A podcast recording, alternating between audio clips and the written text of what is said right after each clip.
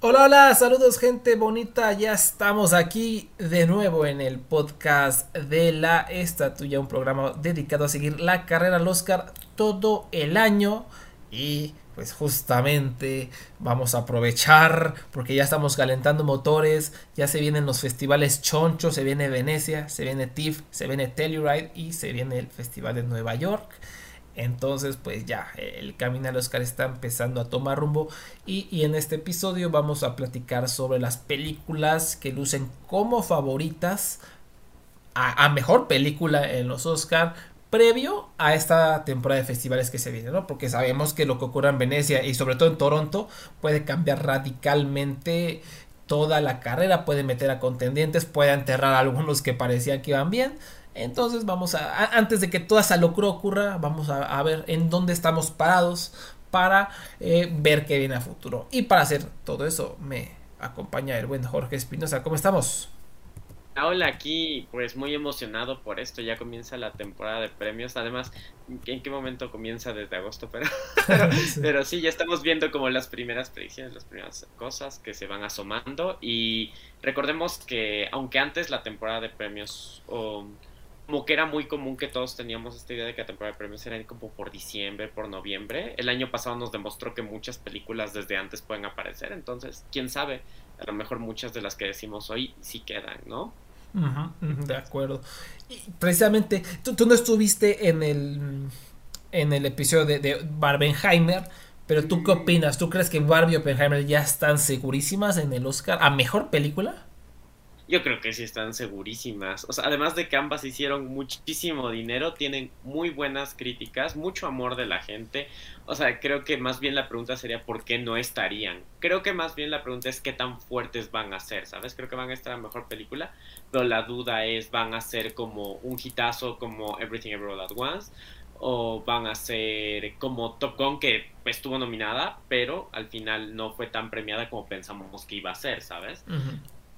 Tú, de estas dos, si ahorita así te digo, de, una de estas dos va a ganar el Oscar, así estoy seguro. ¿Cuál, cuál, cuál, crees que, ganaría el Oscar? A mejor película. Yo creo que Barbie. Yo creo que Barbie. Eh, sí, sí, sí, yo sí le apostaría a Barbie porque además creo que va a ser de las películas más nominadas de la noche. Es que veo, veo la cantidad de nominaciones que puede llevarse y potencialmente podría llevarse, estar nominada a muchísimas, muchísimas cosas. Y mientras que siento, y siento que es muy accesible, siento que mucha gente le gustó, siento que hizo hizo más de mil millones de dólares. Y Oppenheimer también hizo mucho dinero. La verdad es que también hizo. ¿Cuánto ha hecho hasta ahora? ¿Como 500 millones? Ahorita, te, ahorita te digo. Que sí va un número alto también, va bastante. Sí, va, De, hecho, tiene un récord rarísimo de que es la película más taquillera que nunca estuvo en número uno. O sea, es algo inédito porque obviamente Barbie siempre estuvo en número uno, pues no, no la pudo superar. Pero tiene muchísimo dinero, algo que solo había logrado este Sing, la, esta película de animada. sí, que es un éxito. Igual creo que nunca fue número uno, pero hizo una millonada. ¿no? Entonces tenía ese récord Sing, ya se lo quitó Oppenheimer. Tiene domésticos o sea, en, Norteamérica 286 millones de dólares y e internacional, no, a nivel mundial 722 millones ah, de dólares. Entonces le fue muy, muy bien. Y digo, antes de que, de que se olvide, eh, tuve una especie de, gripe COVID, entonces a lo mejor toso, una disculpa, pero pues es posible que ocurra a lo largo de este episodio. Pero bueno, este, regresando al, tema, sí, este, Penheimer le, fue muy bien. Sí, le fue muy bien, mucha gente la fue a ver. O sea, 700 millones es más de lo que ha recaudado todo, casi todo Disney este año, a excepción de Guardianes de la Galaxia, ¿no? Entonces, eh, creo que, pero aún así creo que es una película que... Es más fría. Es más, fría. es más difícil que la gente la vea como... O sea, que más gente la vea, que más gente... Dura tres horas, es un biopic. Creo que sí va a estar nominada porque los biopics le encantan a la academia.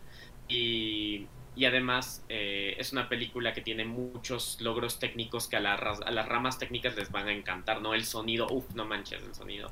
Eh, la edición, los efectos, todo, el score, todo, está increíble, impecable, pero sí creo que es más fría. Creo que en el momento de votar en los Oscars, por el tipo de sistema de votación que tienen también importa mucho el voto por pasión, ¿sabes? O sea, que les encante la película, que les guste muchísimo.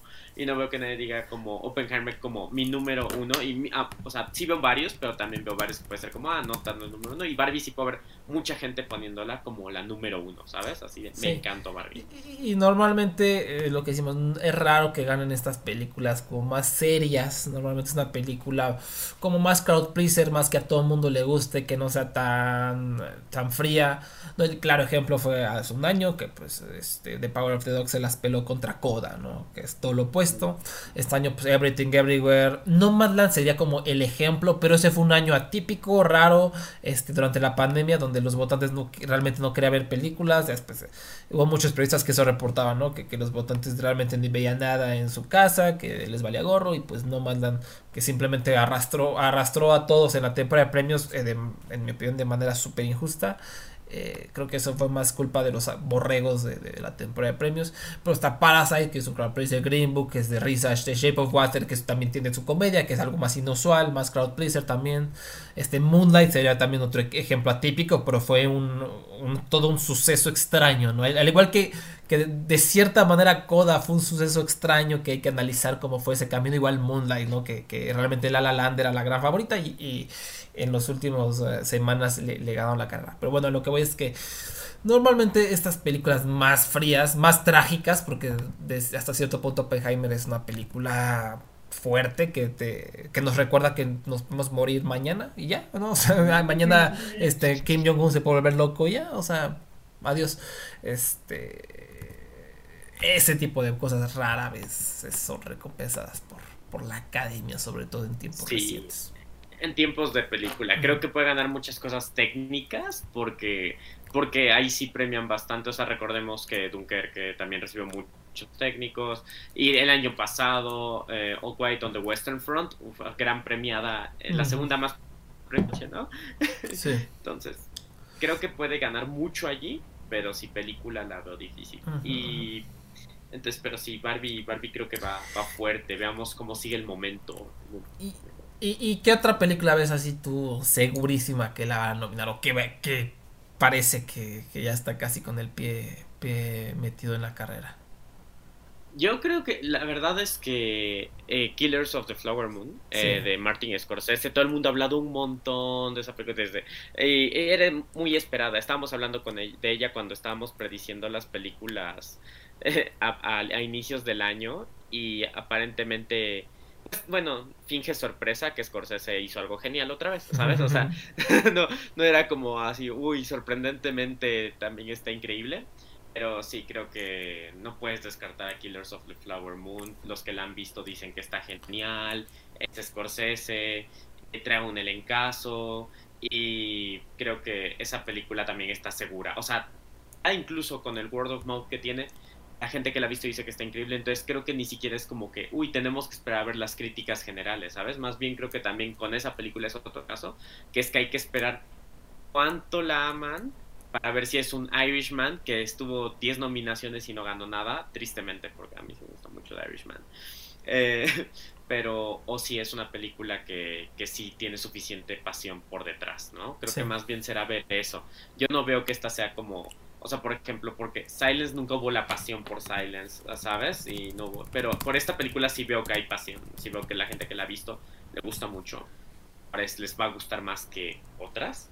Mm, aquí, aquí, aquí el, problema y por lo que no creo que va a ganar el Oscar es que dura 206 minutos, entonces este, yo te a ver chistes malos de hosts hablando de la duración, como hubo durante esa temporada de The Irishman. Van a sacar su infografía de cómo verla como miniserie, como de Irishman, que dijeron, puedes verla en estos cachos. Sí. Pero bueno, aquí lo que llevo como ventaja es que trae el marketing de Apple. Ya vimos lo que hizo Apple con Coda, eh, que fue una brutalidad lo que invirtieron y lo lograron. Y además, yo sí creo que Lily Glasson va, a arrancar como la, la favorita mejor actriz. Como que esa carrera todavía no está muy caliente, todavía no está muy atascada y creo que, que Lily Glaston va a ser este, de las favoritas. Además, trae una narrativa interesante. um, ella? E, ella va a ser principal, sí. Eh, tengo entendido que va a ser principal. A lo mejor, hay algún cambalache raro. Pero. también hay la narrativa de que ya se iba a retirar, porque nadie le da oportunidad porque es indígena. Solo Kelly Riker por ahí la castaba en su película, en, Certain Woman. Y nadie la pelaba, a pesar de que es una gran actriz. Y pum, no, Scorsese la utilizó y vámonos.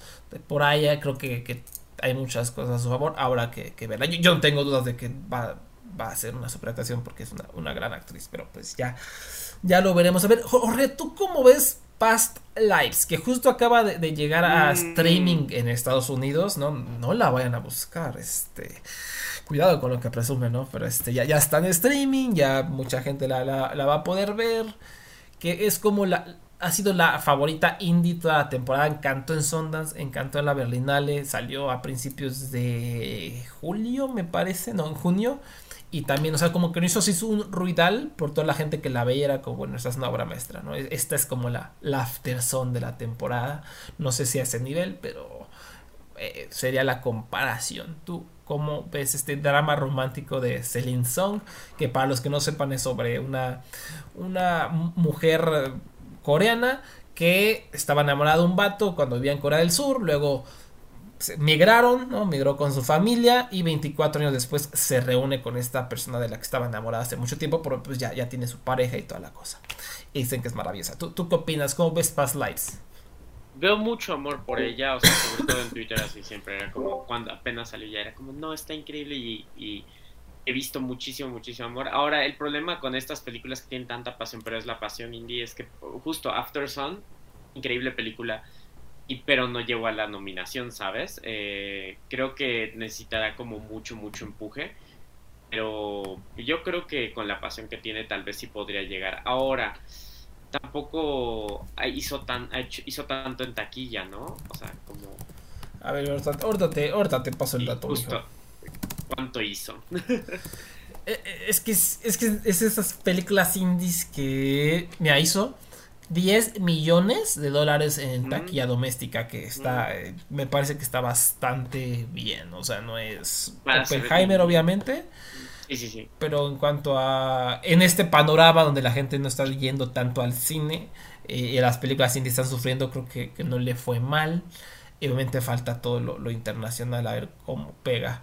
Pero pues sí, o sea, es de esas raras. Eh. Creo que también va a tener mucho que ver con A24 no, porque recordemos, A24 solo tiene varo para impulsar una. Una película. Que el año pasado consiguió, o sea, bueno, incluso, o sea, fue Everything Everywhere at Once, pero consiguió muchas nominaciones A24. Sí, metió a The Whale y a, y Afterson, pero, este, por ejemplo, Afterson, la, yo creo que Afterson la pudo haber metido a mejor guion original. Yo estoy seguro de que lo pudo haber hecho, pero no lo invirtieron tanto. O sea, invirtieron en Paul Mescal y tuvo, tuvo la fortuna también de que ese quinto spot estaba abierto y su mayor competidor era Tom Cruise, ¿no? Una película de acción. Entonces, pues eso inmediatamente te descarta un poquito. Entonces, sí hubo ahí un poco de suerte. Creo que A24 sí la regó un poquito. Bueno, no la regó porque al fin y al cabo ganaron todo, todo, todo, todo. Pero sí, siempre, siempre hacen eso. O sea, es como que no, no les alcanza más que para una película y las demás ahí como que lo que puedan, ¿no? Este... Sí va a ser su gran apuesta, ¿no? O sea, bueno, hasta ahora parece que esta va a ser su gran apuesta del año, ¿no? De Pues podemos pasar a la, a la que podría ser su otra apuesta. Hay dos que podrían ser su apuesta. Eh, Priscila, Priscila de, Sofía Coppola y The Zone of Interest de Jonathan Glazer. También son de 24 mm. y las dos suenan... Como que Priscila suena más awards friendly eh, pero The Zone of Interest va a ser también otra de las favoritas indies, las favoritas de la crítica. Eh, ah, y ahorita hablamos de Anatomy of la que ganó la, Palma de Oro, pero durante Cannes la película que tuvo mejores críticas que todo, toda la crítica mamadora y no mamadora alabó fue The Zone of Interest de, Jonathan Glazer. Después, abajito, abajito, Anatomy of Fall. O sea, igual gustó muchísimo Anatomy. Eh, pero la cosa aquí es que Zone of Interest, bueno, para los que no sepan, es una historia sobre la Segunda Guerra Mundial que explora como la banalidad del mal, ¿no? A través de, la vida de un comandante de Auschwitz, del campo de concentración. seguimos su vida y la de su esposa en el campo de concentración, ¿no? Yo, yo lo que me imagino es que vamos a verlos haciendo su vida normal para que te des cuenta como que verga, o sea, están matando a gente y pues, eh, como si nada ahí en su, casita regando las Ajá. yo, yo, yo, esa es la impresión que me da, ¿no? A lo mejor es otra cosa loca, pero este suena, suena increíble y Jonathan Glazer es no he visto toda su filmografía, pero por ejemplo, eh, Sexy Beast me parece una obra maestra y, mm, tengo, tengo, es de mis películas más esperadas del año y le gustó mucho la crítica, pero es algo claramente que se escucha difícil de ver y muy fría. pero podría ser una de las apuestas de E24, ¿no? ¿Tú, tú cómo ves? Sí, tienes razón, que eh, es que a mí no me sonaba, desde que la hablamos decíamos como es que puede colarse, pero no suena algo que le gustaría a los premios, pero también luego también nos falta ver todavía la película, a lo mejor les a lo mejor la vemos y decimos como no, no manches, es que es tan buena que aunque sea fría o lo que sea, no la, la, van a premiar. Ahora, tener dos películas frías entre esa y Oppenheimer así sería muy sería mucha deprimición para todos, creo. Pero pero sí creo que ahí, ahí, ahí competirían porque hasta incluso eh, sí creo que hay como que combaten mercados similares, ¿no? Nos tocará ver cómo está Zone of Interest, pero sí creo que ahorita que lo mencionas, si fue tan alabada por la crítica y todo, podría irse E24 por allá. Hasta ahora creo que sigue siendo Past Life su favorita. Y de Priscila, es que Sofía Coppola no ha sido... O sea, no ha tenido una película de premios desde el Perdidos en Tokio, ¿sabes? Desde Lost in Translation. O sea, incluso cuando ganó, ganó creo que ganó directora por The Beguiled en Cannes, ¿no? Y no, no, no, no, no nominó a nada. Y ganó también en Venecia con eh, Somewhere, que esa es la única de Sofía Coppola que no me gusta. Y, pero le gustó mucho. Y aún así nunca ha hecho ruido para premios desde Lost in Translation. Y creo que Priscila a mí, o sea, suena en papel como algo muy de premios, pero no sé, como que mm, el estilo de Sofía Coppola y las últimas películas que ha hecho a mí me encantan, pero no las veo como para que sea algo que se le guste tanto a la academia. Además vienen de Elvis y ya ves que la academia tiene este, esta tendencia, ay, ya me saturé de este tema, adiós. Como pasó con pobre Rocketman, que vino después de Bohemian Rhapsody y fue como, ay, la que sí es buena, que es Rocketman, la voy a ignorar, porque ya premia Bohemian Rhapsody. Solo puedo premiar un biopic de Canas. Horrible. Entonces, ya que premiaron él, bueno, no, la no, no, le dieron ningún Oscar a Elvis, pero la nominaron a bastantes premios. Um, no sé si Priscila Priscila pegue, porque también Sofía no hace como biopics tan tradicionales, o sea, puede ser más, en categorías técnicas la puedo ver, pero tendría que ver la película, pero sí siento que parece, aparenta ser más fuerte de lo que es en cuestión de premios, ¿sabes? Que pues, pues le vaya bien en Venecia, pero no, no me convence para los Oscars sí, nada de Oscar. ahora sí que esta película va, se va a presentar en el Festival de Venecia 2023 en la competencia principal por, el León de Oro. Y pues si hay la raza, pues entonces sí ya podemos estar hablando. Sobre todo porque. Ajá, sobre todo porque, bueno, es Elvis Presley, es de, de, época, los vestidos, shalala, entonces pues, podríamos tenerla, ¿no? Pero. Sí, y Sofía Coppola también ya está posicionada, ¿no? En la industria y todo. Sí, sí, sí, sí. Entonces, creo que, nuestra conclusión es que parece que Past Lives sí sería la, la apuesta, ¿no? De, de A24.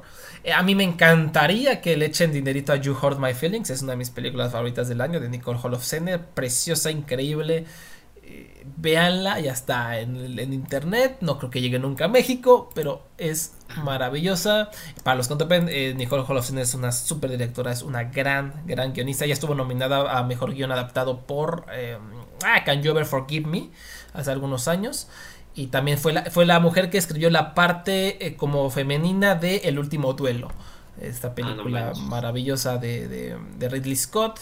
Es una gran directora, sobre todo, además de directora, guionista. Y, y, este, esta película, bueno, es, más recomendación, no creo que, yo creo que va a estar nominada en los Spirit Awards, pero no creo que, que le alcance para más, pero sí es algo que yo les, les, les invito a buscar, You Heard My Feelings, sobre todo si les gusta como este estilo Ah, no, tan ostentoso, simplemente un buen guion, personajes súper creíbles, súper honestos y auténticos y la verdad es que esta película entrega eso y más. Pero bueno, regresando un poquito a Cannes, ¿no? Que recordemos, The Zone of Interest ganó el Grand Prix, es decir, la medalla de plata, pero la palma de oro, o sea, la medalla de oro fue para Anatomy of a Fall, que es una historia sobre esta mujer, eh, como es autora que está intentando eh, convencer a un jurado de que no asesinó a su esposo. Igual es una película que tuvo excelentes, excelentes eh, críticas en, en Cannes. Eh, ganó la Palma de Oro. Por supuesto, Neon la adquirió para distribución. Neon es muy bueno, son muy buenos en las campañas de Oscar. Ya vimos lo que yo que Triangle Sanders, a pesar de todos sus defectos, supo a, quién em, empujar, o sea, a, quién, a qué botones empujar para que toda la, la parte blanca de la academia la viera y la nominara a mejor película y a mejor director también, ¿no? Y a guion original. Y a guion sobre Afterson, Dios mío, ¿no? Entonces, sí, no. sí, sí, son muy buenos en, su chamba. De, de, hecho, demasiado buenos y hasta descuidados, ¿no? Porque parecido a lo que hace 24, solo le dan impulso a algunas y las que como que adquieren y no ven que son películas de Oscar, las desechan, o sea, las tienen ahí y, ni las, van dejando en el camino, o sea, me acuerdo cuando misteriosamente las cuatro películas que Neon tenía para los Oscars eh, las, adquirió Criterion, ¿no? Collection para sacar su... Y de repente a la semana ya estaba la edición de, de Triangle of Sadness, así. Sí, sí, sí, y todo. Y hasta ahora sigo esperando Saint Omer y The Bloodshed. Ahí las sigo esperando a las. O sea, las películas que tendrían que haber estado nominadas, que son obras maestras verdaderamente, no están, ¿no? Igual, Petit Baman hace dos años de Celine Sciamma, o sea, la adquirieron y en cuanto vieron que no iba a pegar, literalmente la enterraron, o sea, la sacaron ahí, pues hay quien la vea bien, si no, no, y pues es algo muy desagradable que hacen, o sea, se han convertido en una distribuidora de películas de Oscar en vez de películas. Eso es muy triste, pero bueno, en, términos deportivos, pues tienen Anatomy of a Fall, ganadora de Palma de Oro, película que ha gustado, que por lo que entiendo eh, es accesible, o sea que no es una cosa rara, difícil de ver, y, y además la compran mucho Jorge con Tar. ¿No? Que, que, el personaje principal de Anatomy Fall es muy taresco, muy, muy Kate Blanchett en Tar, entonces eso suena interesante y pues Sandra Holler no es muy conocida de este lado del charco, pero es una gran actriz y también creo que ya la, pueden impulsar hasta, hasta esa categoría la nominación. Veamos, veamos cómo lo hace. Porque la verdad es que aunque son muy buenos en lo que hacen, las actuaciones como que no las impulsan. Cierto, sí, cierto, sí, sí, sí. Sí, sí, Dolly de León, que era como lo más fuerte de Triangle of Sadness en términos de premios y así, fue como, no, ella no, vamos a impulsar todo lo demás. igual, para Parasite no pudieron meter a nadie, digo, a lo mejor está difícil la carrera, pero no, pudieron meter a nadie. The Worst Person in the World tampoco. Sí, es cierto, muy buen apunte, ¿no? O sea, increíble que no puedan meter a Renata Reinsbe tampoco. Sí, no, eso les, qué, qué buen apunte, les cuesta mucho trabajo como meterlas fuera de mejor película y mejor guion y todo eso, pero pues a ver, eh, Sandra Holler va a ser una prueba, porque por lo que entiendo es como una actuación brutal de cinco estrellas, ¿no? Ya, ya lo estaremos viendo. Lo que sí es importante destacar es que esta película, Anatomy of a Fall, va a estar en Telluride, en TIFF y en Nueva York. No, o sea, la, ah, tripleta de lujo, o sea, las va a utilizar así como pum, pum, pum, o sea, como trampolín, trampolín, trampolín para meterla al Oscar. No son los festivales más importantes, ¿no? Si, si en TIFF gana por ahí algún premio de la audiencia, recordemos que TIFF, esos premios de People's Choice Awards son muy importantes para el Oscar. Y Telluride e, es raro ese festival porque es un festival súper chaqueto para, para mí. Ese Telluride solo existe literalmente para impulsar películas al Oscar. O sea, no existe para hablar de arte ni nada. Simplemente las películas, las distribuidoras que quieran meter películas al Oscar las presentan en Telluride. No hay cobertura realmente, ni, ni, han anunciado el programa porque ya la gente simplemente va para ver películas de Oscar y escribir sus artículos sobre Oscars. Están bastante chaca. Eh, y es es carísimo, es un pueblo ahí montañoso, muy bonito claramente, pero pues eh, si te fijas Jorge, realmente nunca vemos mucho ruido salir de Telluride eh, en comparación con DIF porque va muy poquita gente, van los Awards Pondit a mamar, que están viendo las películas de Oscar antes que cualquier otra persona, ¿no? Pero pues realmente sí es un festival muy exclusivo, pero pues es importante porque las distribuidoras lo utilizan mucho para empezar a promocionar. Eh, bueno, que quería hacer ese apunte porque sí es importante, pero a lo que iba es que pues va a estar en todos los lugares correctos para comenzar su campaña de Oscar. ¿Qué, otra vez, este, entre, de todo este desmadre de películas, que hay? ¿Alguna que ya haya salido? Que tú digas, ah, o que haya estado en Cannes, que, tú digas, ah, pues esta, ah, esta me suena. Y una que ya salió y que creo que pues, se ha callado un poquito es la de Air de Ben Affleck. Eh, que es, muy buena. Bueno, es, es un crowd pleaser. Ya ves que cuando hablábamos de Air decíamos, ah, se mete tal vez Viola Davis, una actriz de reparto, y además una película que tuvo muy buenas críticas, que fue bien recibida, que... Entonces yo creo que esa película podría también estar pegando por ahí, ¿sabes? O sea, sé que la gente ya ahorita como que no han hablado tanto de ella, pero en, temporada de premios puede ser el tipo de película que pegue mucho, que los, a los votantes les puede gustar. Es, es, muy, está hecha con una estructura muy clásica, ¿sabes? O sea, la vez si dices, es, es una película de Oscar, casi casi, o sea, si estuviera en los 90, estaría así, sí, nominada. Y, es muy emocionante. O sea, sí, hace unos años ganó el Oscar eh, animado Kobe Bryant por ese corto infame, perdón, era, era un carnal, era Kobe Bryant narrando su carta de retiro y era una animación bonita, pero realmente no tenía fondo, era una babosada, pero que ganó porque era Kobe Bryant, ¿no? Si hay ese amor por el básquetbol, pues también puedo ver que, o sea, cualquier fan del básquetbol yo creo que se le pone la piel chinita viendo esa película, sobre en la escena donde está negociando con Michael en la mesa, hay un montaje que yo estaba, o sea, yo como fan, para mí lo más bonito que hay en este mundo después de los animales es el deporte, y yo estaba así como casi llorando, ¿no? Entonces, eh, creo que sí tiene el poder. Ahora, para Amazon Studios también como que luego no le echa tanta galleta al Oscar, como que impulsa una o dos y ya luego como que le vale gorro, entonces pues quién Son bien raros, ¿no? Sí, rarísimo, rarísimo. cosas bien random, así como cuando Being de Ricardos contra cualquier pronóstico quedó actor y actriz. Y yo, ¿qué? Así, como, ¿cómo lograron eso? O sea, actor haciendo como Brownface, Javier Bardem. Dios mío. No, creo, que eso fue más capricho de los, del, los actores. Los, actores. O sea, la rama de actores son unos mojones. Este, creo que ese fue más su capricho de, ay, es que es una persona famosa y están actuando. Y además los conocemos, ya los hemos nominado. Siento que fue por ahí. Pero si Amazon Studios quizá, porque también tiene por ahí Casandro eh, hablando de eso, pues eh, nos podemos ir adelantando. Parece, yo, yo veo el tráiler, yo veo la premisa, suena una película, he escuchado que ya salió en Sundance, estuvo en Sundance, que es bastante accesible. Eh, Gael García Bernal puede ser un contendiente a por lo menos nominación al Oscar. Para los que no sepan, Casandro es la historia de un luchador mexicano queer, eh, súper importante para la, no solo la cultura mexicana, sino para el movimiento LGBTQ, porque él se convirtió en el exótico más importante del país, ¿no? Los exóticos, nuestros luchadores queer. Y este, pues es una tremenda historia. También hay un documental sobre Casandro y me da la impresión, el tráiler me pareció extraordinario, entonces es una que por ahí yo tendría ahí este, en la chistera, o sea, no, la ignoraría como una tal vez sorpresilla, si es que sí es un verdadero crowd pleaser. Um, pero ahí te va Jorge. Esta, esta no te va a gustar. ¿Qué me dices de Asteroid City? Hizo 27 casi 28 millones de dólares solo en Estados Unidos. Le fue muy bien, tenía unos promedios por salas. El dinero que estuvo haciendo fue tremendo. O sea, mucha gente vio Asteroid City. Y pues es un eh, autor reconocido, shalala, un gran elenco. Sé que no la has visto, pero mm, como que no está haciendo ruido, ¿no? Como que nadie le está tomando el cuenta, pero pues mucha gente la vio.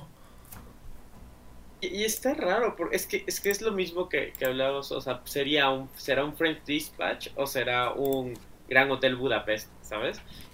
Eh, porque no hay que no hay que subestimar la verdad que la película que Wes Anderson sí es querido, que la gente la quiere y he visto la, la gente que le que he visto que habla de ella en Twitter, al menos ya ves que en Twitter sí hace mucho ruido luego y si hablan muy bien de Asteroid City. Me he visto tentado a verla. casi, casi tentado a verla. Entonces podría ser en una de esas, ¿eh? Tú que ya la viste, o sea, ¿la ves como algo que le gustaría a la academia? O sea, ¿crees? Después de que no les gustó French, French Dispatch, que así quedó vacía. Ah, es que está raro, o sea... Yo creo que es una película que, que conectas mucho con ella o como que te desespera, porque es... Tiene un framing device a mí me pareció muy molesto. Pero ese framing device tiene que ver con actuar y con la puesta en escena y con la teatralidad y a lo mejor eso atrae a muchos votantes. Pero para mí eso era súper distractor porque yo quería ver al pueblito que estaba súper divertido, súper padre todo. Me encantó esa historia sobre la soledad y sobre la, lo vasto que es el universo.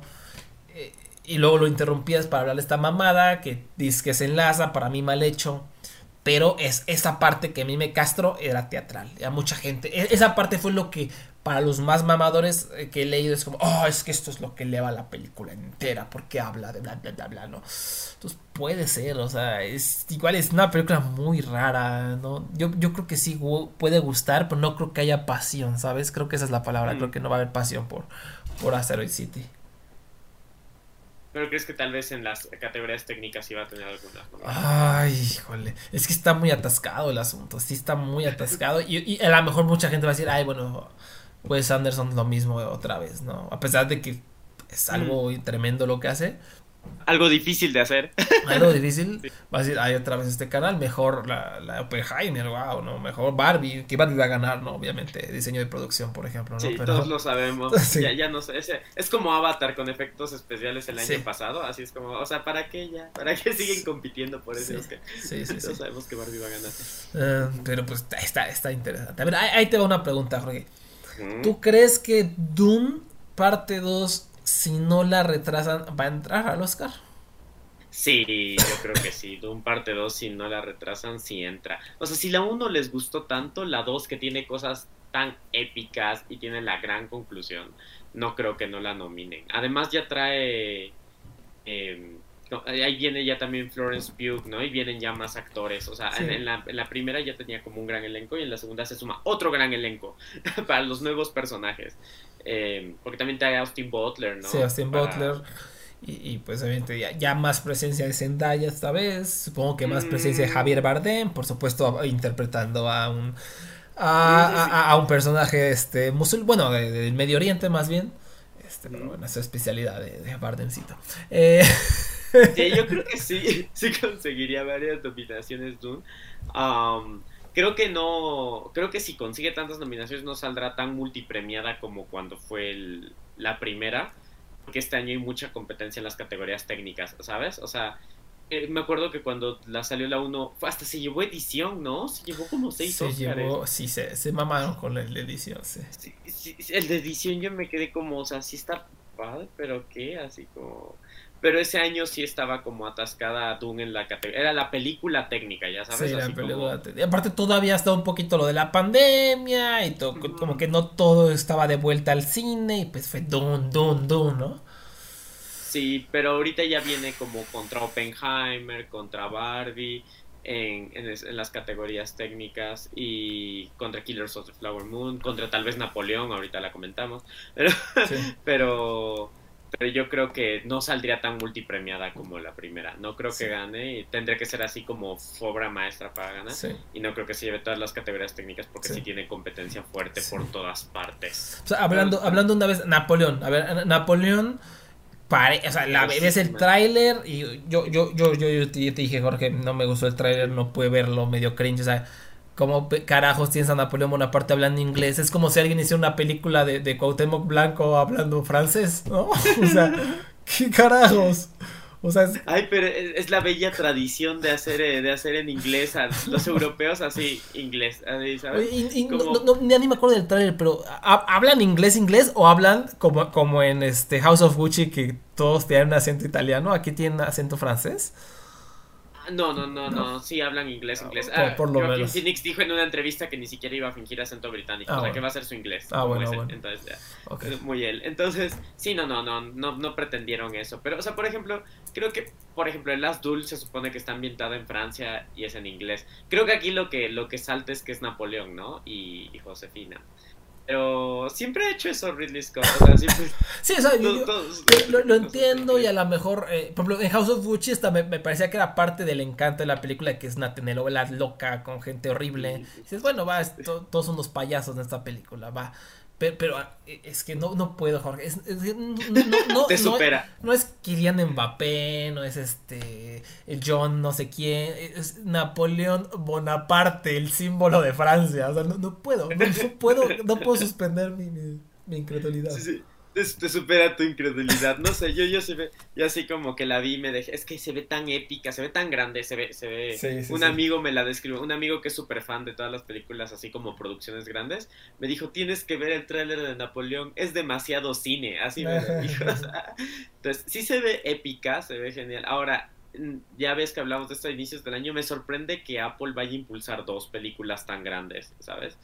O sea, porque también se trae Killers y se trae esta. Entonces, ¿a cuál le va a dar prioridad? Va a irse por las dos, va a invertir un dineral en ambas películas, porque Napoleón sí se ve como una producción gigante. Ahora a ver si la mueven, ¿no? Como, eh, podría ser que pase por la huelga de actores que la muevan porque sí es una película que se beneficiaría mucho, como decías en tu artículo de, de los de la promoción de los actores, pero por el momento yo creo que si se ve, si sale bien, que Ridley Scott es una apuesta, Ricardo, es una apuesta. Si, si sale bien, sale muy bien, pero si sale mal, sale muy mal, sale horrible. sí, exacto, exacto. O sale excelente y nadie la pela como de las duel, ¿no? Este Eso fue muy triste, sale excelente y nadie la pela como de las duel. De House of Gucci a mí sí me gusta, pero que esa ya ha sido la que más, eh, más eh, atención tuvo. Es como, bueno, está de las duel ahí al lado. Pero tiene unas cosas horribles, Ridley Digo, es que tiene cosas muy padres, pero tiene cosas horribles. cuando hizo Éxodo, o sea, recuerdo Éxodo que era también épica y no sé qué, y fue horrible. horrible. Sí, es, que es un, volado, la verdad. Esas que no, no podrías en tus predicciones hasta que ya la veas en los Globos de Oro, hasta que ya la veas en el SAG, ¿no? Porque sí es, eh, está, está, es complicado predecir a Ridley Scott. ¿Qué me dices de, de, de, Challengers? No creo, la de Luca Guadagnino. Eh, para mí un director sobrevalorado, por cierto. Este... Eh, no, no creo, para empezar ya la retrasaron, ¿no? Hasta abril de 2024, mm. entonces esa no va a estar, no sé ni para qué la mencioné, nada más para, para enterar a, Luca Guadagnino. Porting de, de, de, de, Yorgos Lántimos, que la retrasaron algunas semanas, es decir, Searchlight Pictures sí le trae el ojo, o sea, como que sí le trae fe, no sí la quiere meter a la carrera, y pues es una película como feminista, como con todas, con grandes valores técnicos, Yorgos Lántimos ya, ya nominado. ¿Tú, tú qué opinas de eso? Yo a esa la, veo como la. ¿Cuál es la de Guillermo del Toro, El Callejón de las Almas Perdidas? Que fue como ah, la sorpresa. La veo como por esa vibra, ¿sabes? Así como es. Eh, como que podría ser la película que tal vez no se iba un chorro de nominaciones, pero que sí la nominan en las claves, así, ¿sabes? En película, que la nominan en, también en, obviamente, en diseño de producción, que nominan en varias categorías que tal vez no, sé, no es como la favorita, el hitazo, que la favorita estuvo nominada muchísimas cosas, pero yo sí veo que esta película puede tener esa como extrañeza, pero aún así esa es como extraña, pero tiene tantos valores técnicos que a las ramas técnicas les encanta. Y como es raro, como es muy autoral de Yorgos Lántimos, puede entrar a la nominación a Mejor Película, ¿sabes? Yo, yo sí la veo entrando tranquilamente. No creo que tal vez a mejor director, no creo que tal vez de las contendientes más fuertes, pero sí entrando a esa que cuando ves las nominaciones es como, ah, mira, entró, entró, en las, entró en las nominadas. A ver, ahí te va, antes de saltar una en Netflix importante, ahí te van dos nombres. ¿Ves alguna posibilidad eh, que entren a mejor película? The Boy and the Heron de Hayao Miyazaki y Spider-Man Across the Spider-Verse. Ah. ¿Crees que alguna pueda meterse? Es que yo, cuando salió Spider-Man, yo dije, sí puede estar, ¿sabes? Sí puede estar porque tiene mucho amor de la crítica, tiene la taquilla, además, o sea, recaudó un chorro de dinero, eh, a la gente le encanta, es un gran logro técnico, pero he visto que se ha ido apagando un poco eso, ¿sabes? O sea, yo no he visto Past Lives, pero Past Lives sigue hablándose por ahí, ¿sabes? O sea, incluso antes de que saliera ya en streaming, la gente sigue hablando de no se olviden de Past Lives, como hay películas que sigues viendo la vida larga, ¿no? Como, como cuando salió Everything Everywhere At Once el año pasado, todo el tiempo de repente salía a colación, ¿sabes? Todo el tiempo salía a platicar, a alguien a decir. Y con Spider-Man siento que ya murió el hype, ¿sabes? Así es como. ¿ah? Y de Hayao Miyazaki, yo creo que depende qué tal le vaya en, el TIFF, ¿sabes? O sea, en una de ah, esas, misteriosamente, mágicamente gana el premio el público, ¿sabes? Sí, oye, sí, ¿eh? sí, sí, sí y si le va ahí así, así en TIFF, o sea, si gana el primer público en TIFF, ya sería como un contendiente serio, porque además Hayao Miyazaki sí es un, autor muy, muy respetado, es su regreso, hay una gran narrativa y ha habido mucha expectativa de que no hay trailer, solo hay como cuatro imágenes de la película, ¿sabes? O sea, es como... Te, tengo una mala noticia, va a ser la función de apertura, entonces como que mm. normalmente esas no ganan el premio del público normalmente como que son las que van allá, como el sábado, el domingo a, las 7 de la noche. ¿no? Mm. Como que eso es lo que me quita esperanzas. Pero a la vez lo que dices me parece muy, muy interesante. Si gana, tiene, suena que tiene la capacidad para ganar el premio de la audiencia. Y pues eso la, la impulsaría recio. La impulsaría recio. Sí, sí, sí creo que podría posicionarse bien. Ahora depende que también la vendan. Pero creo que le están apostando mucho porque en Japón ya ves que ni siquiera, solo tuvo póster. Solo tuvo póster y ya. Y, le, y ya la gente iba a ver por el nombre. Y creo que así están apostando. Es como el regreso de Miyazaki. Ve a verlo, tienes que verlo por esto. La expectativa que están generando y el timing en el que lo están sacando, sí están apostando para que sean no solo animación, ¿sabes? O sea, para que sí podrían impulsarla algo más grande. Sí porque la academia, uno, la animación no la respeta. Sí, no. y dos, no respeta la animación que no es de su país. Sí, sí, sí, exactamente, ¿no? digamos que fuera gringa, aunque fuera gringa, este, si usted no sabe, si es la primera vez que escucha este podcast, eh, le, informo que la, academia, o sea, en general, la industria ve a la animación como algo para niños. No importa que Guillermo del Toro lo haya dicho 40 veces, eh, no importa cuántas veces lo taladremos, no importa que tengamos películas como Inu, Mad God o lo que sea e, eso en la industria ya está súper arraigado, de que la animación es para niños y, lo toman como algo para enseñárselo a su niñito mientras están haciendo otra cosa. Es algo que se ha reportado varias veces, sobre todo Ann Thompson igual lo, lo, repite constantemente, o sea, ya lo dice así como ya de manera cotidiana de no, o sea, es que eso no, no, no, cambia y no va a cambiar porque solo ven a la animación como para niños, o sea, lo tienen muy enfrascado dentro de su burbujita, así como el documental siempre está en su burbujita, pues la animación algo muy similar, no, no tan feo como el documental que ya me lo tienen discriminado, pero sí está en, su burbujita, eh, pero pues digo, si surge este fenómeno loco, sí creo que, que puede ser posible, pero la verdad sí está, está complicado, a ver. Eh, sí es lejano, pero es una esperanza lejana. Porque además en la... Sueños guajiros, sueños guajiros. Sí, sueños guajiros, sueños guajiros. A ver, vamos a hablar rápido en general. Las películas que van a estar en el Festival de Venecia compitiendo por la... Sobre todo por el León de Oro, vamos a tener Maestro de Bradley Cooper, protagonizada por Bradley Cooper. Como bien mm. les dijimos en el previo, iba a haber una controversia. Eh, con la nariz del prostético porque no es judío Bradley Cooper y su personaje sí y su nariz este es un, un prostético falso ya hubo controversia ya tuvo que salir la familia a decir que nada no pasa nada nuestro papá estaría feliz no y además lo que nadie ha mencionado todos ignoran eso. Todos ignoran que este su esposa de, de, de, del ¿cómo se llama? del compositor al que está de Leonard Bernstein, el compositor que está interpretando, su esposa era chilena. Chilena y pues este Carrie Mulligan me da la impresión, Jorge, de que no es chilena. No, algo me dice. y, nadie ha pelado eso porque será. O sea, a nadie le interesa eso, ¿no? Este, me, me, pregunto si esto tendrá que ver con el hecho de que nominaron a Javier Bardem por interpretar a un personaje latinoamericano haciendo brown face en pleno 2022 era, ¿no? 2022. me pregunto si tiene que ver con eso. Sí, yo, yo, me sorprende cómo nadie está hablando. Hasta, hasta vi un tweet que decía: De verdad nadie va a mencionar el hecho de que Karen Mulligan no es latina, ¿verdad? Así ya me resigno a que nadie va a decir eso. nadie va a decir nada. Sí, no, no. Pero aún así se ve como de Oscar, ¿no? sí, se ve como de Oscar, pero lo interesante es qué framing va a tener, porque ya ves que ha habido mucho esta plática de que parece que la protagonista es ella, o sea, es Carrie Mulligan, o sea, que está, eh, hasta sale su nombre antes, sale en el póster ella. Y creo que es la elección adecuada de Netflix porque la están vendiendo no como un bio, o sea, es que si, piénsalo, si, si tú le dices a, tu, a tus papás, oye, ¿quieren ver una película sobre la vida de un compositor famoso? ¿O quieren ver una historia de amor involucrando a un compositor famoso? ¿No? pues te, te, vendes la historia de amor, es más fácil venderla, más fácil marketizarla y y sí me da la impresión que de eso va a tratar más la, la, película. Entonces, eh, bien por ahí.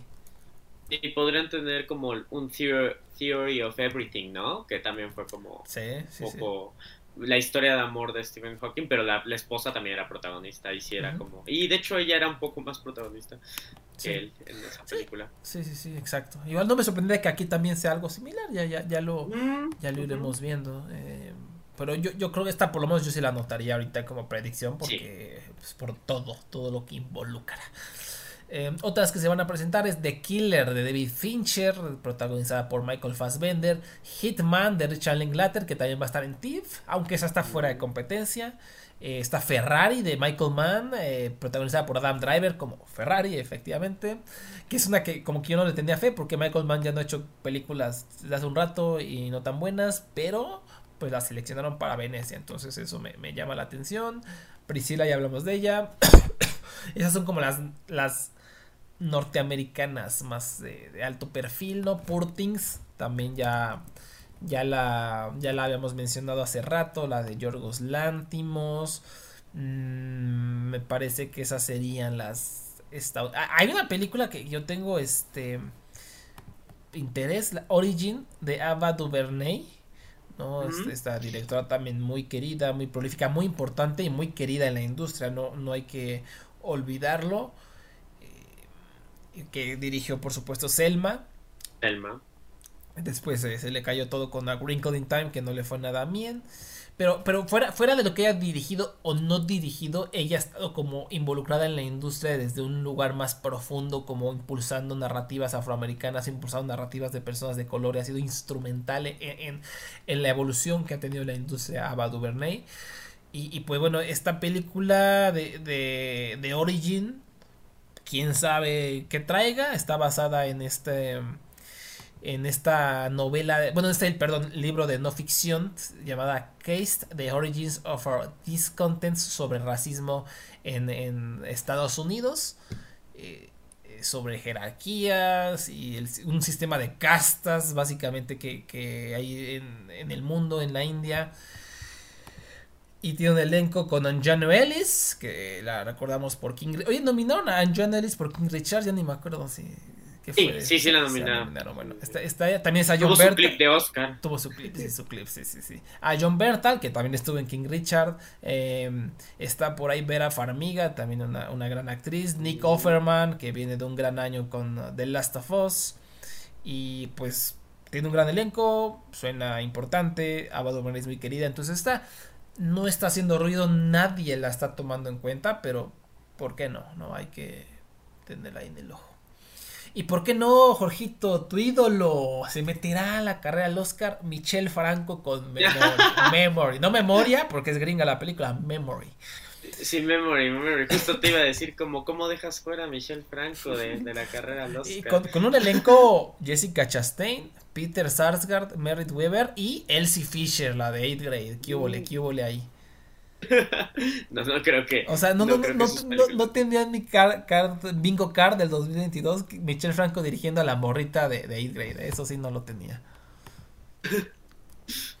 Yo la verdad es que creo que Michelle Franco no, sus películas no son tan accesibles para los Oscars, ¿no? O sea, en... ¿Quién sabe? o sea, Nueva Orden sí estaba bien, gente blanca apláudenme, sí estaba muy, muy Yo creo que Nuevo Orden, curiosamente, o sea, eh, digo, qué bueno que la Academia no la eligió, no es la Academia Mexicana, pero yo creo que si lo hubieran elegido, si hubiera estado nominada muy De acuerdo, de acuerdo. La traía Neon, ganó el León de Plata en Venecia, y, no, toda la crítica blanca, blanca, blanca con B mayúscula decían que era la nueva Parasite. O sea, no entendieron ni madres de qué trata la película, pero la, adoraron. O sea, si la Academia quería una nominación, lo hubiera elegido, pero qué bueno que no la eligió. porque hubiera sido México nominada por la película de Michelle Franco, Nuevo Orden. pero pero sí tiene razón, ¿eh? O sea, esa película sí estaba hecha muy para narrativa y sí la hubiera visto nominada tranquilamente. Entonces tocará ver ¿eh? en una de esas. Tal vez no él, tal vez no la película, pero tal vez una actuación. Sí, a Jessica Chastain, a Peter Sarsgaard. Eh, no, hay que descartar esta de, de Michel Franco, a pesar de que nos burlemos un poquito. Este, la broma ya no es tan broma. no, y a lo mejor nos sorprende, es un peliculón, porque aparte ya eso de otro tema, ¿no? O sea, se, se ve, o sea, hay hay mucha gente blanca en, este, en este, esta película, como es su costumbre. Pero bueno, a lo mejor no, sorprende. Pero de, todos los que dije, la de Killer, la vez, eh, Richard Linklater, alguna que te haya sonado, no. De, Venecia. Mm, de Venecia yo creo que la de Maestro es como la, la, favorita, la que más que más me, parece que tiene. Además es Netflix, aunque ya Netflix ya no le está metiendo tanto a, su campaña, eso es mi imaginación, ¿no? Quién sabe, está, está, está interesante. Ah, ojo que también tiene May December, la de este. Ay, sí. La de. Ay, se me fue su nombre, ¿no? Todd Haynes, ¿no? Haynes, este. Que por lo que he escuchado, así como de, analistas, es que, es una película que, que sería una mala apuesta para Netflix en película, en guion, en dirección, pero sí en, actriz Natalie Portman y, y, Julianne Moore y el actor que no me sé su nombre, que, pero que es famoso porque sale en Riverdale y nadie se esperaba que diera una gran actuación aquí y lo hace, ¿no? Entonces, este... Eh, pues, ojo con esta, o sea, para responder tu pregunta, yo creo que Netflix no está impulsando con tal intensidad, pero sí, sí le está metiendo galletas. O sea, ya, ya, no está haciendo esto de toma Alfonso Cuarón, toma Spike Lee 40 millones de dólares pero mm. sí le está invirtiendo ahí bajita la mano a proyectos interesantes. interesantes, ajá. pero ya como ya no pueden ser el primer streaming en ganar el Oscar, ya, ya se resignaron a que no van a hacerlo. Sí, y, también hay que recordar que Netflix en sus apuestas es muy malo. O sea, siempre le apuestan a la película equivocada, ¿no? El, año pasado, All, Quiet era como su gallo y fue como, voy a ir por Bardo, voy a ir por Blonde. Inaudito que ella, siempre inaudito. Roma, ¿te acuerdas? Tenían otras contendientes. Eh, el año este que eh, le, le apostaron a la de uno de mis archienemigos, el escritor de la red social, Aaron Sorkin. Este, ah, sí, sí, sí, eh, a los siete de Chicago. los siete de Chicago, en vez de, de Five Bloods de Spike Lee. Eh, teniendo películas siempre más fáciles, más accesibles, como que le invierten a cosas que no, no sé, es algo raro lo que hace, lo que hace Netflix, no, no saben qué pedo. El, el Poder del Perro, gran película, pero nunca iba a ganar, o sea, eh, porque es una película, ya lo explicamos hace rato, no, es de lo que gana. son, el mm. tipo de películas que ganan Oscars, lamentablemente. Pero pues sí, a ver, a ver qué ocurre. Y, por supuesto, en Venecia va a haber muchas películas internacionales que, que, suenan fabulosas. Comandante de Eduardo de Angelis, que va a ser la función de apertura. La Bestia de Bertrand Bonello también va a estar en Toronto. Y, me parece que Nueva York es protagonizada por Lea Seydoux y Josh McKay, el, el, morrito de 1907, que es un actorazo que como que nadie está contratando por alguna razón, pero cada vez que yo lo veo en algo es buenísimo y suena muy interesante, aunque también tiene como elementos de ciencia ficción, es una eh, película de drama romántica, está... Mm, Evil Does Not Exist de Ryusuke Hamaguchi, el director de Drive My Car, que seguro va a ser preciosa. Yo Capitano de Mateo Garrone. Va a estar eh, The Promised Land de Nikolai Arcel, que es una película danesa épica histórica. Eh, protagonizada por Mads Mikkelsen. Ojo aquí, ojo aquí. nadie la está pelando, pero puede hacer la selección de Dinamarca. Y suena, suena bastante locochón. Em, después también tenemos The, Theory of Everything de Tim Kroger, que es una película alemana que está, está entre sus preselecciones. Alemania ya sacó sus preselecciones para su representante para el Oscar y esta es una de ellas. Entonces, ojito aquí. Y Green Border de Agnieszka Holland, que es una gran, gran directora eh, checa y tiene también que ver con ahí con refugiados, con migrantes. Entonces, pues puede ser una opción. Por, de aquí podría salir algo algo internacional. ¿no? Y también, si hablamos de Venecia, tenemos que recordar que este festival irresponsable programó películas de Woody Allen y películas de Roman Polanski, que es un director convicto, acusado, convicto de violación de menores, ¿no? Este, porque la industria es una verdadera y, cagada. Luc Besson también, ¿no? Y, Luc, Besson, que está en competencia principal. Él está en competencia principal. Y pues él tiene, tuvo acusaciones muy serias, ya lo absolvieron, pero el sistema judicial es patriarcal y es una cagada. Eh, pero bueno, eso es lo que más o menos viene en Venecia. Vámonos rápidos a, recorrer los demás festivales, las demás locuras que va a haber, en, sobre todo en Toronto, repito, Toronto es muy importante, de aquí saltan las carreras al Oscar, es un trampolín, a pesar de que hay 400 películas que, va a exhibir el festival, siempre hay un, puñado que llega al Oscar.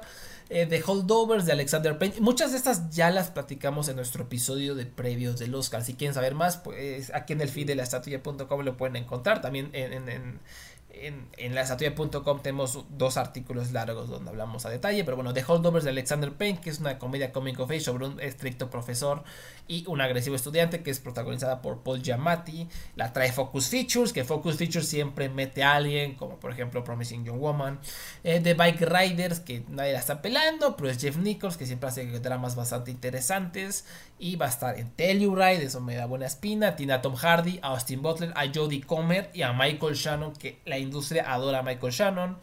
Está el drama apocalíptico ambiental de End We Start From, que no me suena a película de Oscar, pero protagonizada por Jodie Comer, que es una super actriz, ya, ya merece su, su Oscarito por ahí. El biopic Lee, ya hablamos de esta, esta, mm. eh, se me hace raro, Jorge, que nadie la esté pelando, nadie está hablando de ella. La, la leo y suena increíble. Es una, una modelo que se convirtió en fotoperiodista que cubrió la Segunda Guerra Mundial y es interpretada por Kate Winslet. O sea, para mí esto suena a un Oscar gigantesco, pero como que nadie la está así como haciendo las pavientos, ya veremos. Eh, Annette Bening protagoniza Niad, una película sobre una mujer de 64 años que nadó de Cuba a Estados Unidos, la primera en hacerlo. y esta la trae Netflix. También tiene a Jodie Comer y, perdón, a, Jodie Foster, a Jodie Foster, no Jodie Comer, ya me quedé trabado en el tren de Comer. Jodie Foster y Annette Bening. Es eh, dirigida por Elizabeth Chai, Barsha Haley y Jimmy Chin. Es que son documentalistas. Es su debut en ficción. Pero ellos son muy buenos documentalistas. Ganaron el Oscar por Free Solo. Y The Rescue es extraordinaria. Debió haber estado nominada. Pero la rama de documentales son los locos de remate. Ojo aquí con esta. La trae Netflix. Y a Annette Bening ya le deben su Oscar. Está One Life, que también me suena muy, muy de Oscar. Es sobre eh, Sir Nicholas Winton, un hombre que ayudó a rescatar a, cientos de niños durante la Segunda Guerra Mundial, protagonizada por Anthony Hopkins, nada más. Y Rostin, que también es de las cartas fuertes de Netflix, por lo menos el mejor actor. Se, habla, se viene hablando años de que esta, esta, Colman Domingo, que es un gran actor, a esta la van a nominar, porque es un biopic sobre un activista afroamericano gay que estuvo ahí durante la, época de, de Martin Luther King. Eh, viene por ahí La Quimera de Alice Roche Walker, que gustó bastante en Cannes, pero el programador que es un sexista la, programó hasta el final para que nadie hable de ella. Algo similar a lo que le hizo a, Kelly Reichardt con Showing Up, que es una de las mejores películas de este año. Lo mismo le hizo, la, la el final para que nadie hable de ella, ya que todo el mundo está cansado, ya que a nadie le importa. Pero se, se hablan muy buenas cosas. Está The Peasants, que no creo que alcance mejor película, pero bueno, para es de los directores de Loving Vincent. Entonces suena, suena muy cool. Eh, Fingernails. Esta película igual es como de ciencia ficción, pero me, da ahí una espinita que está interesantona porque eh, es dirigida por Christos Nikos, un, vato que por ahí llegó a trabajar con, con Yorgos Lántimos. Su ópera prima Apples a mí me encanta, búsquenla, es maravillosa. Fue la selección de Grecia para el Oscar ese año. Eh, de hecho, le encantó a Kate Blanchett. Kate Blanchett se, metió de productora ejecutiva para impulsar esta película de Apples. Y de ahí han estado como haciendo mancuerna en, cuanto a producción. Y es protagonizada por Riz Ahmed, Jesse Buckley y Jeremy Allen White, que, está de moda. Entonces, esa también me, llama mucho la atención. Y para finalizar, que va a tener su estreno en el Festival de Cine de Londres, Saltburn. La nueva película de Meral Fennell, la directora de Promising Young Woman, y es protagonizada por Barry Keoghan. Diosito me lo bendiga que es como un drama acá como de gente rica y shalala. Este, de todo lo que te acabo de decir, ¿qué te llama la atención? ¿Qué ves fuerte? ¿Qué, qué, quieres ver? ¿Y qué crees que, que, que? Creo que Salborn se ve muy fuerte. Eh, bueno, además de que es de las que más espero de y la esperaba desde hace mucho y espero que esté muy buena. Sí, sí creo que, o sea, cuando salieron las primeras imágenes sí vi que hizo mucho ruido y que se veía como algo interesante. Y dije, bueno, Barry Keoghan, que también viene de su nominación al Oscar. Y yo creo que, curiosamente, aunque no, es de esas veces que lo hablábamos cuando comenzó el año, dijimos como que, yo, yo te decía, es que sé que Emerald Franel tiene, hizo Promising Young Woman y todo, pero aún así no hay tantas pruebas sólidas que digan como que sí, esta película va a estar nominada a algo, pero sí tengo ese presentimiento de que es algo que puede gustar mucho, ¿sabes? Que puede ser como algo que, por la premisa y por eh, las imágenes que se ven, digo, como sí creo que es algo que puede pegar y que puede pegar con la academia, que les puede parecer interesante. Sí. Sí, no, sé, no sé qué me dice, es mi instinto. Sí, sí, sí, también, también me, me, me, me, suena ese instinto, me, lo comparto. Sí, es, es como, no, porque no está en los festivales más grandes, pero es como, pero, pero, pero suena, suena, suena. Sí. Eh, Niad es la que. es que son tan buenos esos directores como documentalistas que le tengo así como mucha intriga de, esta película. Es que siempre es como un. En esas películas que son de la, de la vida real siempre es un volado, ¿no? Porque siempre hay al inicio del año, no sé si te pasa que al inicio del año un montón de películas que son justo de, de la vida real o de casos que, que están como las predicen porque justamente es un biopic o la, la, la que a mí le encanta que personas que interpretan a otras personas, pero poco a poco se van cayendo a lo largo de la carrera, ¿no? O sea, como que siempre hay un montón al inicio, todo un bonche, y conforme va avanzando, como que la carrera va, quedando. Y esta no la he visto como justo con, no sé, no sé. La verdad es que será de verla, porque siempre es como, eh, los biopics es como, a no ser que sean cosas como muy, muy grandes, y es como difícil predecir qué tanto les va a gustar o no. Porque se hacen tantos. Sí. Sí, sí, sí, es cierto. A ver, sí tiene que ser algo muy especial, ¿no? para, para, realmente Justo, porque hay cosas que han sido muy padres y que incluso tienen actuaciones fuertes, todo como esta de, Emma Stone, la de Batalla de los Sexos. Ah, cierto, cierto. Creo que, ajá, que lo hizo muy bien y estuvo ella y Steve Carell nominados hasta el Globo de Oro y eh, tenía un buen elenco, eh, la película estaba, estaba bien, Emma Stone venía de su Oscar con La Land y así, sí, o sea, del Globo de Oro no pasó.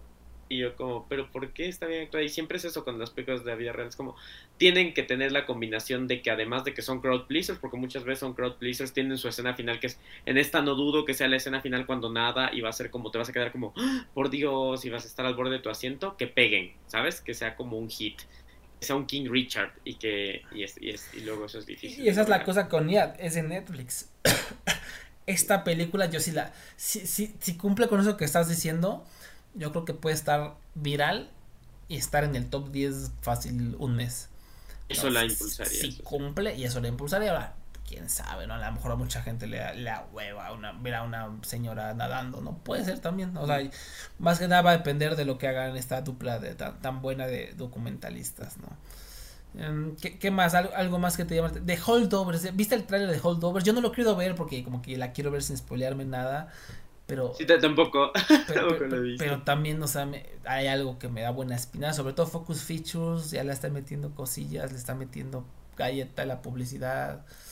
Entonces, pues esa, esa yo le, yo le tengo el ojo, yo le tengo el ojo. No, y Alexander Payne es muy bueno, eh, es, es, muy muy bueno y es muy querido por los Oscars, ¿no? Siempre está, estado nominado varias veces a guion y eh, él hizo Nebraska. Nebraska, el guion, el guion de, Nebraska.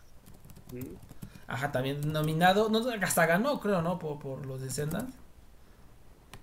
Descendants sí ganó, sí, eso sí me acuerdo. Sí, sí, es un, es un vato que, que se le quiere. Nebraska, Los Descendientes, Election, Entre Copas y que Sideways, sí, y todas de esas estuvieron nominadas. La última que justo hablábamos que fue como su, que no fue tan reconocida, fue la de... Downsizing. con Matt Damon, Downsizing. Que estuvo cerca, ¿no? Yo me acuerdo que estaba sonando, sonando, Hong Chao, Hong Chao, Hong Chao y, y nada. Hong Chao fue de esas veces que está nominada todo y llegan los Oscars y pum, no. Pero aún así estuvo en conversación. Entonces, Alexander Payne sí es una persona que no puedes descartar cuando estás. Hizo, hizo About Schmidt, cierto. Sí, no, sí tiene algunas. sí, muy. y aparte es Paul Giamatti, ¿no? O sea, es Paul sí, Giamatti. Es Paul Giamatti. Y Davin Joy Randolph, que es. la he visto en poquitas cosas, pero siempre con tremenda calidad, ¿no? Ella tampoco, no, no nos durmamos con ella, es una gran actriz, gran actriz y, y, la podrá ver. Y una que no mencionamos rápidamente ya para, para terminar, The Purple, eh, The Color Purple, que es una adaptación musical, va a estar Fantasy, bueno, la, Fantasia, Taraji P. Henson, Colman Domingo, Hailey Bailey. Hailey Bailey, está, viene, viene choncha, es uno de los estrenos fuertes de, de Warner Bros. Por igual, podrían retrasarla, podrían no, pero es una que yo, yo, yo apostaría por mejor película.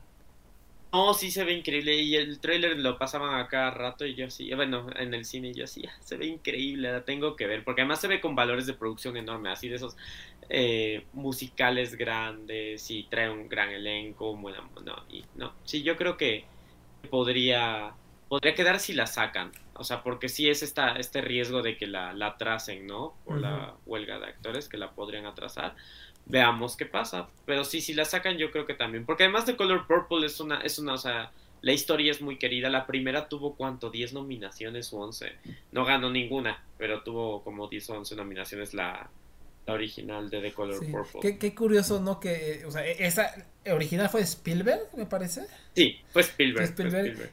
Y, esta película, por, por, por todo lo que hablamos, me recuerda a West Side Story, que también la retrasaron todo un año por la pandemia eh, igual la, nominaron a muchas cosas y también era un musical, ¿no? Y por supuesto de Steven Spielberg. Entonces como que esa conexión mágica me parece que podría también este no sé porque eso eh, eso eso le agrega a mi a mi instinto no como que alimenta mi instinto y son esas conexiones que luego que luego crees que y que sí pueden hacer las personas sabes que dices como la que ah luego puedes hacer esas conexiones eh, yo creo que sí, sí, sí, también me hace, a mí me suena que The Color Purple puede estar a muchos premios, puede ser de esas películas que de repente llega, y sobre todo si sale, le va a ayudar mucho.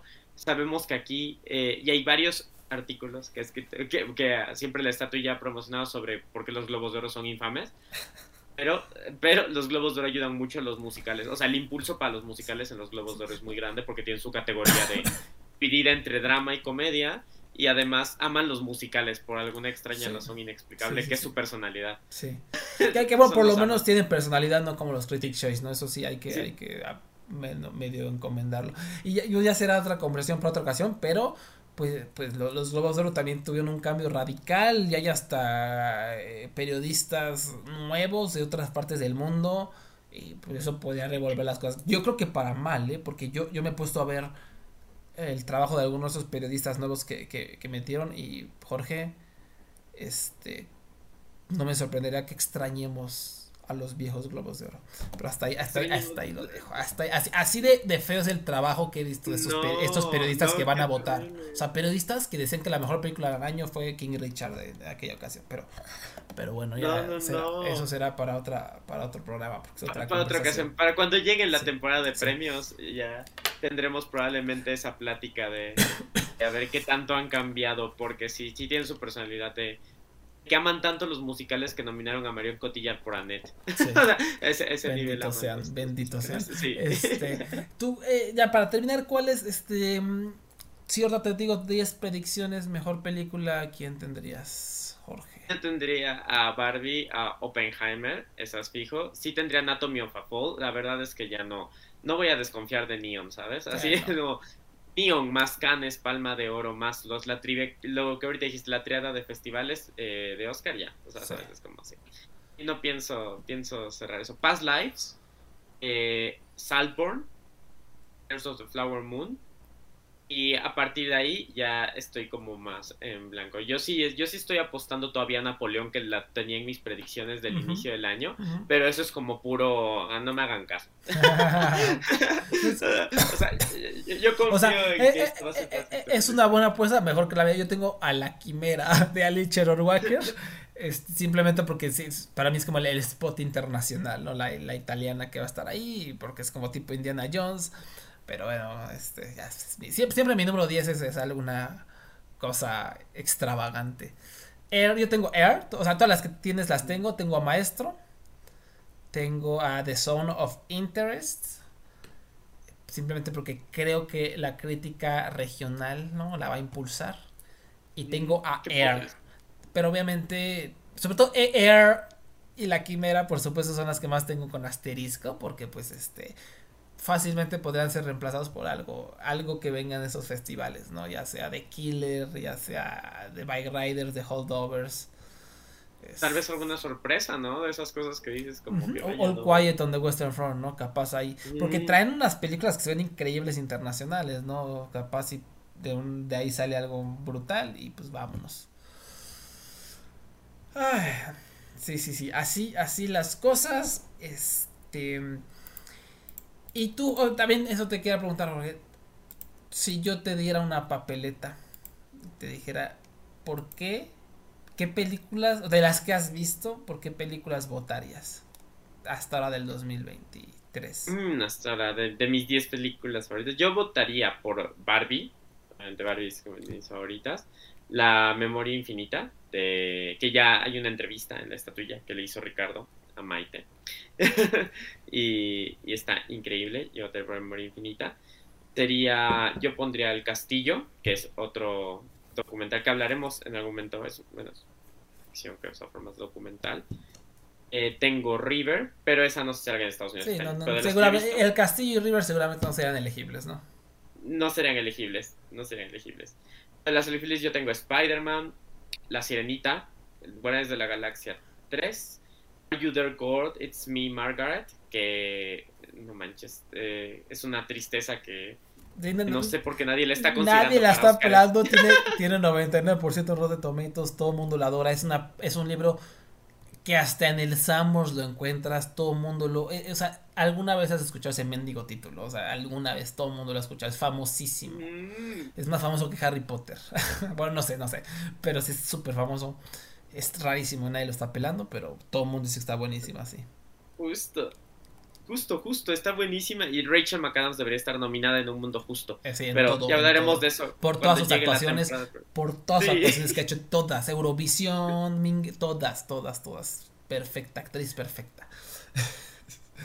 y de ahí tengo Oppenheimer a Fire y Polite Society. Que también nadie habló de Polite Society. como que hubo mucho ruido de Polite Society inicio del año.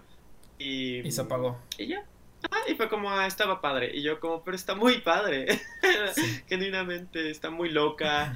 Eh, tiene cosas muy interesantes sobre, además, sobre el tema de los matrimonios arreglados. Ay, no sé, es increíble. Bueno, por verla, Nadie la ha distribuido acá en México, pero ya pronto la veré. Tengo muchas ganas. Es así, también era de mis más esperadas del año. O sea, cuando salió Sondas, esa fue la, la primera que dije, esta, esta. Si yo fuera Sondas, esta es la, la que vería sí o sí. Y pues ya, es, es, mi mero mole, ¿no? A mí me encanta, aparte de las artes marciales, todo esto, entonces, pues sí. Yo, yo, yo, yo igual, es muy parecida a la lista de Jorge, tendría a Fire, tendría Barbie, tendría Guardianes de la Galaxia Volumen 3, que igual es una película que nadie está considerando ni pelando, no la van a nominar, pero se me hace injusto, ¿no? Porque ya hay este prejuicios a las películas de, superhéroes, pero pues esta película es maravillosa, te transporta a un mundo increíble, tiene valores de producción tremendos y una historia súper emotiva, con un gran mensaje. Sí. Recuerda, no ser que seas Black Panther. Solo si eres Black Panther eres considerado en serio en los Oscars. Sí, se me hace eso chafísima. Yo creo que Guardianes de la Galaxia merece. James Gunn merecería estar en, contención de mejor película, sin duda alguna. Y, tendrá que estar contendiendo en varias categorías técnicas, sobre todo maquillaje. Pero, pero bueno, eh, yo tendría Huesera, eh, que este, salió en Estados Unidos este año, entonces era elegible. Tengo Other People's Children eh, de Rebecca Sliatowska, maravillosa película francesa. Creo que es la mejor actuación del año, del 2023, la de esta Virginie Efira, que bueno, ella hace actuaciones perfectas siempre. Esta es tal vez la mejor. tengo, también tengo a Spider-Man Across the Spider-Man. Tengo a Radiant Girl, que es una película francesa que vi hace dos años en Cannes, nadie ha pelado, nadie ha distribuido. Por fin este año alguien la distribuyó en Estados Unidos, aunque sea un poquito en Nueva York. Es un. Creo que es mi coming of age favorito de la década. Estaba en el top. Es una de mis películas favoritas sobre. Es mejor decir. No decir de qué trata, porque es una especie de mm. spoiler, pero bueno, es una chica. Mm. Eh, simplemente es una chica judía viviendo su vida preciosa, maravillosa y es una persona, a pesar de que le había hace dos años, pienso en ella mucho y, la amo y bueno, la recomiendo. Tengo a The Teacher's Launch, no sé si vaya a ser elegible, pero es una de las finalistas de Alemania para, para el Oscar, las posibles preselecciones. Tremenda película. Eh, ganó, arrasó en los premios eh, fílmicos de Alemania, en los Oscars alemanes le fue muy bien. También tendría River de Yamaguchi, pero no creo que, por supuesto sea elegible. Entonces la, intercambiaría ya sea por Sick of Myself, esta gran comedia noruega, o You Heard My Feelings, que rato hablé de ella, de, Nicole Holofcener. Entonces sí, este, creo que compartimos bastantes, bastantes eh, películas. Algunas de estas a lo mejor no son en mis favoritas del año, ni en mi top pero creo que yo, yo votaría por ellas. ¿no? También Confessions of a Good Samaritan, eh, un, documental de Penny mm. Lane, creo que es extraordinario. Muy bueno. Muy bueno. Nadie la, esas cosas inexplicables, ya lo hablaremos en el próximo episodio cuando mm. hablemos de documental. Inexplicable, una película tan bonita, tan chistosa, tan creativa, un crowd pleaser.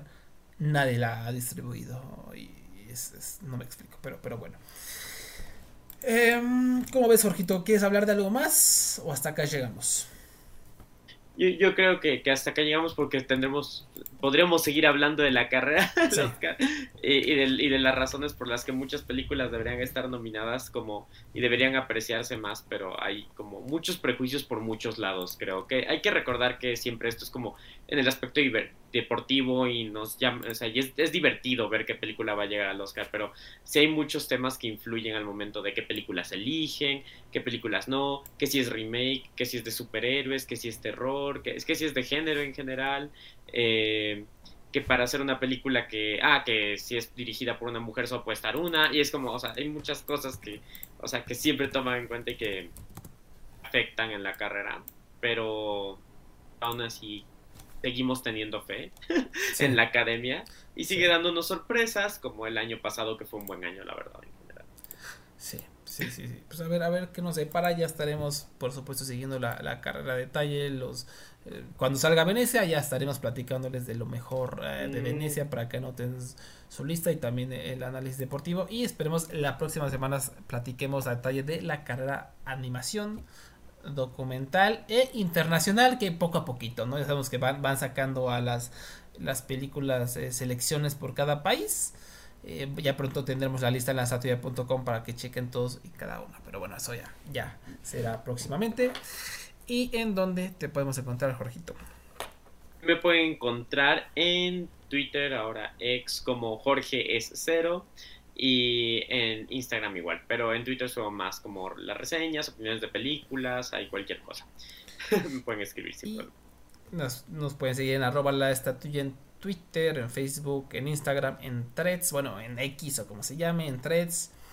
Y además, además, la estatua.com tenemos críticas de todos los estrenos de la semana en Latinoamérica, en cobertura de festivales. Vamos a tener, ya tenemos ahí el calendario y la temporada de premios para que topen todas las fechas importantes eh, columnas, noticias, entrevistas. Como mencionó Jorge, tenemos entrevista con Maite Alberdi y Paulina Urrutia sobre La Memoria Infinita, que de verdad es una película de cinco estrellas. Ah, también no la mencioné, pero también yo votaría por ella en mejor película, por, por La Memoria Infinita, una película maravillosa.